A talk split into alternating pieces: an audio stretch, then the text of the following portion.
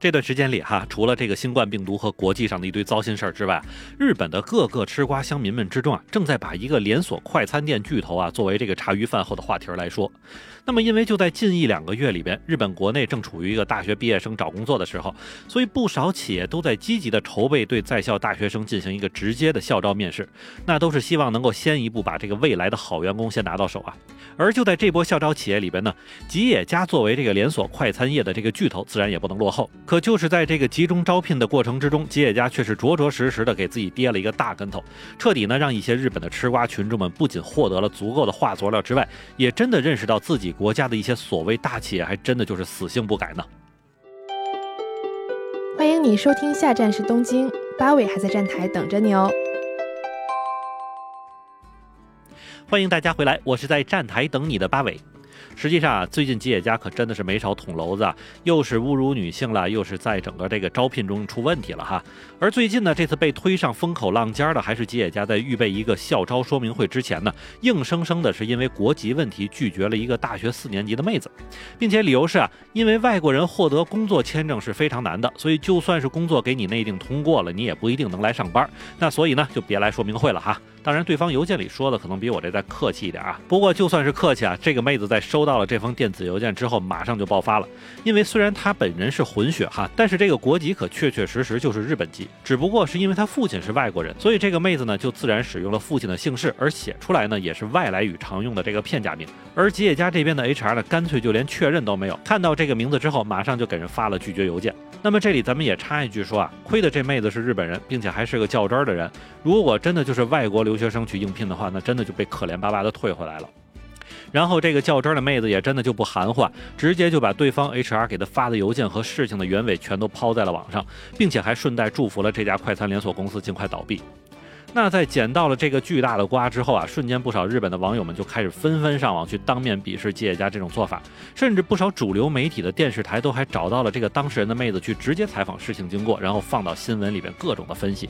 那么再到最后呢，甚至都有一些记者直接去约到了吉野家集团这边负责人力资源的人进行采访，但是采访内容却是令人再次尴尬哈，因为吉野家的人力资源部门负责人尽管表示说这个处理方法不太好哈，但是在日本的工作签呢就是很难拿呀。所以，我们本身的做法就没错。然后这段对话呢，也就直接被这个头铁的电视台原封不动的给放出来了。那这里咱们要说的是啊，由于日本目前本来就是劳动力不足的一个状态，再加上还有一票躺平不想上班的这个日本本国国民的存在，所以外国人在日本工作啊，可以说是给这个国家绝对的一个支持啊。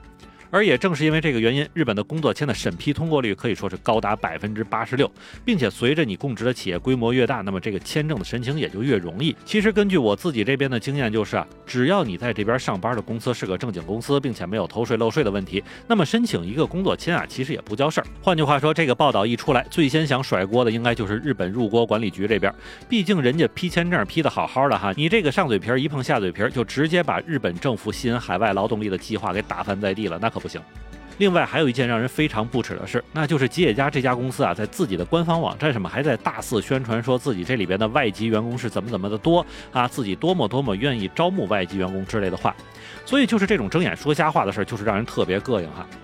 那虽说这件事情发展到最后实在是收不住了，弄得吉野家这边又是在对外发布声明说愿意再次为外籍人士开一次招聘会。但是讲真啊，这样前前后后说话不靠谱的公司，真的还是不去为好。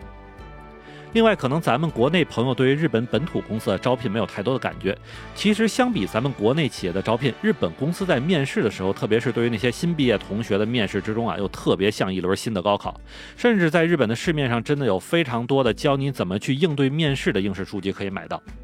而虽说这种传统古板的面试方式确实在八九十年代前后为日本大企业弄来很多符合标准的基层员工，但是到了现在这个讲求工作热情和创新力的时候呢，就难免让人觉得有些压抑了。特别是当你看到一排排穿着一模一样的这个毕业生们排着队进去面试的场景啊，真的就对这个公司的印象可能就打了一半的折了。当然，随着时代的发展，哈，日本近几年的一些年轻公司，其实也包括一些这个信息技术类的大公司啊，确实也是在逐渐摒弃这种死板的面试方式，开始了更加轻松的谈话面试。但不知道为什么哈，有些公司的 HR 人员的这个专业性或者是认真程度啊，真的还是让人有点怀疑的。毕竟就在我自己听到或者看到的一些面试之中，真的有不少 HR 的人呢，去弄错了面试人员的申请岗位，甚至是个人信息。有的时候，你认为自己的简历已经写的足够详细了，祖上三代的事儿都告诉人家的时候，到了了面试现场一看，似乎对方根本就没看过你的简历。而这种问题在目前越来越多的外国人的求职者身上就显得更加要命了。往往面试官和求职者双方都在一种半紧张的状态中完成了面试，是不是能够进去公司多是看运气，而并非是面试官的专业判断力。另外，在日本一个宁可没作为也不要出错的大的思想背景之下，不少公司 HR 人员的心不在焉呢，也多少是来自于内部压力。因为与其说是找了一个不合适的员工进来，那干脆还不如拖着慢慢找。什么长远的培养或者发展，那都是浮云。可能只要时间够长，那总会碰上一个完美契合的人吧。所以也正是因为这样的一个心态，日本的企业招聘市场中啊，经常上演着员工找不到以及求职者常常面对面试失败的一个窘境。所以我也曾经看到一个故事，就是说在某个公司的新人入职欢迎会上，一个刚刚入职的小同事在喝醉了之后，眼泪连连的对自己的同事说，自己已经投出去了五百份简历了，而咱们这边是作为第五百零一家公司，终于要了他。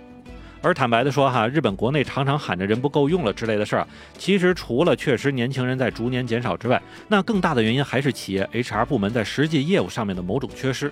因为过于主观或者过于懈怠的去面对面试者的能力认识，让很多公司真的错失了不错的人选，并且把这件事情更上升一步说啊，这也可能是目前日本国内年轻人选择躺平或者宁可饿着也不去找工作的一个主要原因吧。所以不知道一些大公司的高层领导们，你们真的知道自己公司的面试官们到底都给你们干了什么吗？那么好，感谢您收听下站是东京，我是在站台等你的八维。